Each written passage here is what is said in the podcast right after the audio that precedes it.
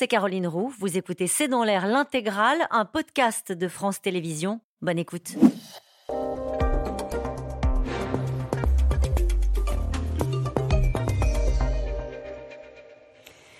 Bonsoir à toutes et à tous. C'est dans l'air l'invité. Mon invité ce soir est Fanny Guinochet. Bonsoir. Bonsoir. Euh, vous êtes éditorialiste, je le rappelle, à France Info et à la Tribune. Vous êtes spécialiste des questions économiques et sociales. Nous allons analyser ensemble cette nouvelle journée de mobilisation avant celle euh, de samedi. Est-ce que les chiffres à cette heure de la mobilisation donnent une indication sur la réussite de ce mouvement social On n'a pas encore tous les chiffres, mais euh, il y a une petite baisse hein, euh, par rapport aux autres journées d'action en, janvier qui avaient été euh, surprenantes. On était à plus d'un million trois cent mille personnes dans la rue, c'était du jamais vu depuis 95. Donc là, il y a une petite baisse de la mobilisation, sachant que quand même, quand on regarde dans les villes moyennes où il y a eu des, cortèges cet après-midi et ce matin, c'est pas si mal. Je regardais 15 000 personnes à Rennes selon la police, hein. 9 000 à Rouen, 5 000 à Angoulême, ça dit quand même quelque chose. Après, du côté des grévistes, il y a moins de monde, nettement moins de grévistes euh, à la SNCF, euh, chez EDF à la SNCF, c'est un recul de 10 points quand même. Hein. Euh, c'est pas négligeable. Dans la fonction publique, du côté des enseignants aussi, il y a nettement moins d'enseignants. Mais alors, il faut préciser qu'il y a une zone actuellement qui est en vacances, donc ça, ça pèse aussi sur les chiffres, hein, forcément. Donc c'est vrai qu'il y a moins de grévistes, un peu moins de manifestants dans la rue c'est pas suffisant pour en tirer des leçons. Si on prend par exemple les chiffres de Paris, 400 000 au lieu de 500 000 selon euh, la CGT, ça veut dire qu'on retrouve euh, les chiffres du 19 janvier, mais pas de la dernière fois. Non, mais ça veut dire que quand même, le mouvement, il est là, que les gens, malgré l'inflation, euh, malgré la difficulté de faire grève, on en est à la troisième journée, et eh bien finalement, ils restent encore mobilisés. Et surtout, avant, vous le disiez tout à l'heure, une mobilisation samedi, un week-end où là, euh, il y aura on a, en tout cas, les syndicats attendent beaucoup plus. Qu'est-ce qu'ils espèrent de la journée de samedi? Démontrer au gouvernement qu'il n'y a pas simplement, euh, j'allais dire, le mouvement qui se mobilise habituellement, la fonction publique, etc., euh, qu'il y a aussi l'ensemble du privé L'ensemble du privé, un certain nombre d'employés qui ne peuvent pas faire grève pendant la semaine parce qu'ils sont intérimaires, parce qu'ils sont précaires, parce que ce serait mal vu de quitter son poste et d'aller débrayer. Parce qu'ils perdraient de l'argent Parce qu'ils perdraient de l'argent. Voilà, donc là, ils espèrent faire une démonstration populaire, familiale, inciter les, les, Français à manifester leur opposition à cette réforme, avec, euh, dans une ambiance bon enfant, partout en France, pour peser évidemment aussi sur les débats de l'Assemblée. Ça veut dire que vous iriez jusqu'à dire que cette journée, elle montre que les syndicats sont encore forts, parce qu'on est dans cette espèce de bras de fer, on va y revenir. Euh, du côté du gouvernement, on essaie de voir les signes d'essoufflement.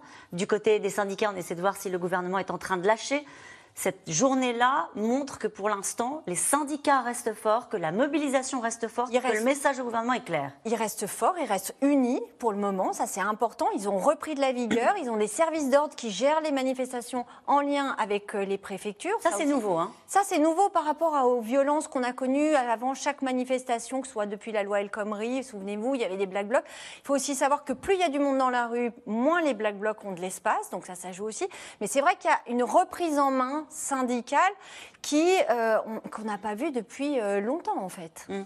Alors je voudrais que vous écoutiez Philippe Martinez. Il était invité ce matin chez nos confrères euh, d'RTL et il fustigeait le manque d'écoute de l'exécutif. On a affaire me semble-t-il, à un président de la République, parce que c'est lui qui est au cœur de tout ça, qui veut, par ego, surdimensionné, montrer que lui, il est capable de faire passer une réforme, euh, quel que soit l'avis de l'opinion publique, quel que soit l'avis des citoyens. Et c'est dangereux de raisonner comme ça. C'est dangereux de raisonner comme ça. Surtout euh, qu'après son élection, la dernière, il avait dit j'ai changé, je vais écouter, les syndicats c'est important. Bah, vous voyez le résultat aujourd'hui. C'est dangereux, dit Philippe Martinez, qui dit aussi, euh, à la suite de cette interview, la CGT appelle à des grèves plus dures et plus nombreuses. Oui, alors il se peut que la stratégie syndicale change un petit peu, parce que c'est vrai que trois mobilisations, bon, celle-ci, elle est un peu en, un peu en dessous des, autres, mais trois mobilisations quand même suivies, on va voir samedi, et un gouvernement qui ne change pas beaucoup. On a l'impression pour le moment qu'Elisabeth Borne fait plus de gestes et de concessions à la poignée de députés LR qu'elle veut embarquer pour éviter un 49-3 à l'Assemblée nationale qu'à la rue, finalement. Et pour le coup, Laurent Berger le, dit aussi, le, leader de la CFDT, il dit attention, finalement, cette démonstration de force, on a l'impression que la rue n'y change rien. Ce qui pose problème parce que dans les organisations, vous avez notamment au sein de la CGT des fédérations dans les transports, à la SNCF, dans les raffineries qui disent bon bah à un moment perdre de l'argent, se mobiliser gentiment dans la rue, eh bien ça ne produit rien. On va changer de stratégie. On va changer de stratégie. Et c'est quoi ce qu'il y a derrière du coup bah, C'est des blocages comme on a pu connaître au mois d'octobre hein, dans les raffineries par exemple. Ça peut être des blocages dans les centrales nucléaires. Là pour le moment samedi, les syndicats se sont mis d'accord en disant on fait une manifestation mais il n'y aura pas de grève SNCF, c'est un chassé-croisé des vacanciers, il ne faut pas avoir l'opinion contre nous, il ne faut pas déranger trop les Français. Mais bon, euh, du côté de la SNCF, vous avez des syndicats, Sudrail et CGT, qui disent OK, mais il y a un moment, finalement, si on dérange personne et si ça ne pèse pas, eh bien, il faut passer à la vitesse supérieure. Et ça veut dire que, pour le coup, ils seraient dépassés par leur base ou est-ce que ça resterait dans le cadre de l'action syndicale telle qu'on la connaît depuis le début? Bah, Le risque, c'est d'être dépassé par leur base. Le risque, c'est de, de, donner place à des mouvements beaucoup plus radicaux. Euh, et là, on l'a vu. Et c'est vrai que quand on regarde les mouvements sociaux de ces dernières années, finalement, ceux qui ont obtenu euh, des choses. Ce sont les gilets jaunes avec de la violence. Hein. Le gouvernement à l'époque, ça nous semble loin, mais c'était 10 milliards d'euros débloqués. Mais qu'est-ce qu'ils vous disent les responsables syndicaux lorsque vous leur parlez, vous leur posez cette question par exemple? Eh bien, ils disent ils ont des états d'âme sur la méthode d'action. On sait que la CFDT a toujours fait le choix d'une action, euh, donc un syndicat réformiste avec des actions encadrées, qui ne soient pas en comment dire en frontal. Si des textes sont votés, par exemple, se posera la question peut-être dans quelques semaines. Qu'est-ce qu'ils vous disent? Ils n'appellent pas à la violence, évidemment. Ils veulent être responsables, surtout la CFDT. Euh, qui en plus a pris un peu le, lead, le point, euh, et, vraiment s'est imposé, Laurent Berger.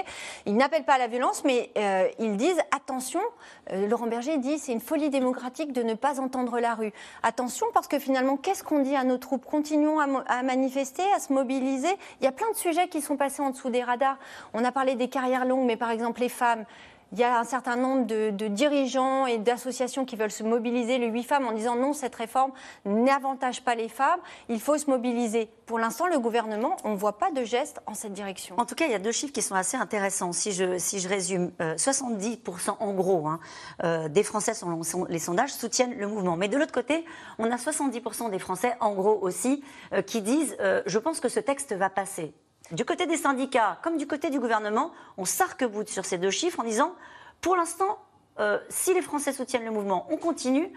D'un autre côté, le gouvernement se dit, si les Français pensent que cette loi va passer, on tient. On est coincé. On est un peu coincé, on est effectivement dans une impasse. Et c'est vrai que tout se joue au niveau de l'opinion. C'est pour ça que les syndicats, pour l'instant, essayent de tenir et dans la cohésion et euh, éviter euh, de, bordéliser, même si ce terme a été galvaudé, le pays.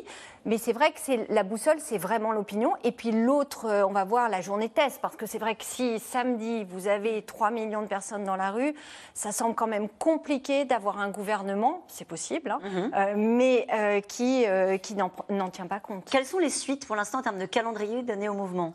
Pour l'instant, ils vont se réunir ce soir pour voir d'autres journées de mobilisation.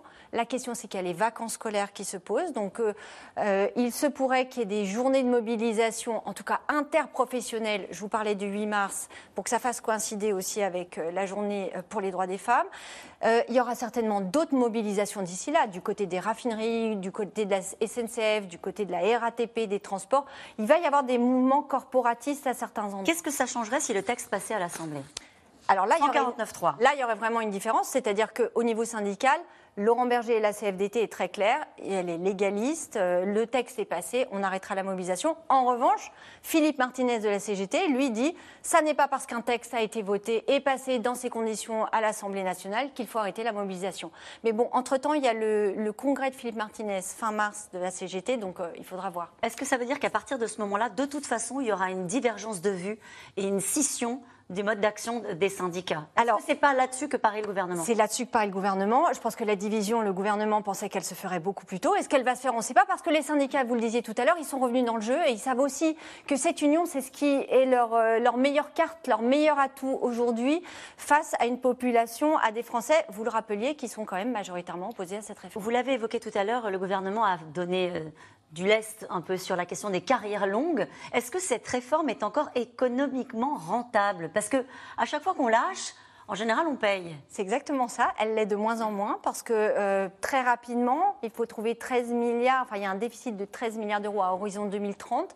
Le gouvernement dit qu'avec son passage de 62 à 64 ans, on en dégage 17, mais il en a déjà prévu plus de 6 milliards, plus d'un tiers euh, pour des compensations sur les petites euh, retraites, les 1200 euros, la pénibilité.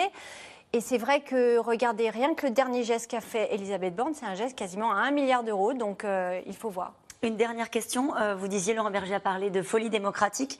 Ce député du Modem, il s'appelle Richard Ramos, dit en gros, c'est la mèche qui peut faire exploser cette poudrière sociale. Vous connaissez très bien les mouvements sociaux.